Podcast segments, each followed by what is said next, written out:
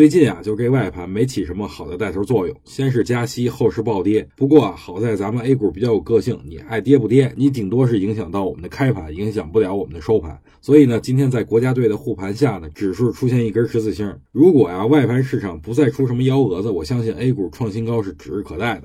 之前也跟大家伙说了啊，最近咱们在操作上是轻大盘重个股。在前天的语音里边，我就提到了一个概念啊，我说在这个概念里边有望蹦出一到两个龙头来也说不定。各位还记得是什么概念吗？没错，就是高速软加次新。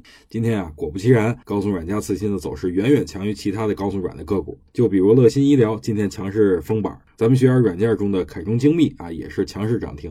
可能很多人很佩服我的先知先觉的能力，但是实话告诉各位吧，我看好高速软加次新的理由很简单，因为我觉得呀，这种双概念比较安全。次新歇会儿的时候，高速软有机会；但是高速软休息的时候，次新又强势来袭，所以这就是我选择高速软加次新的逻辑。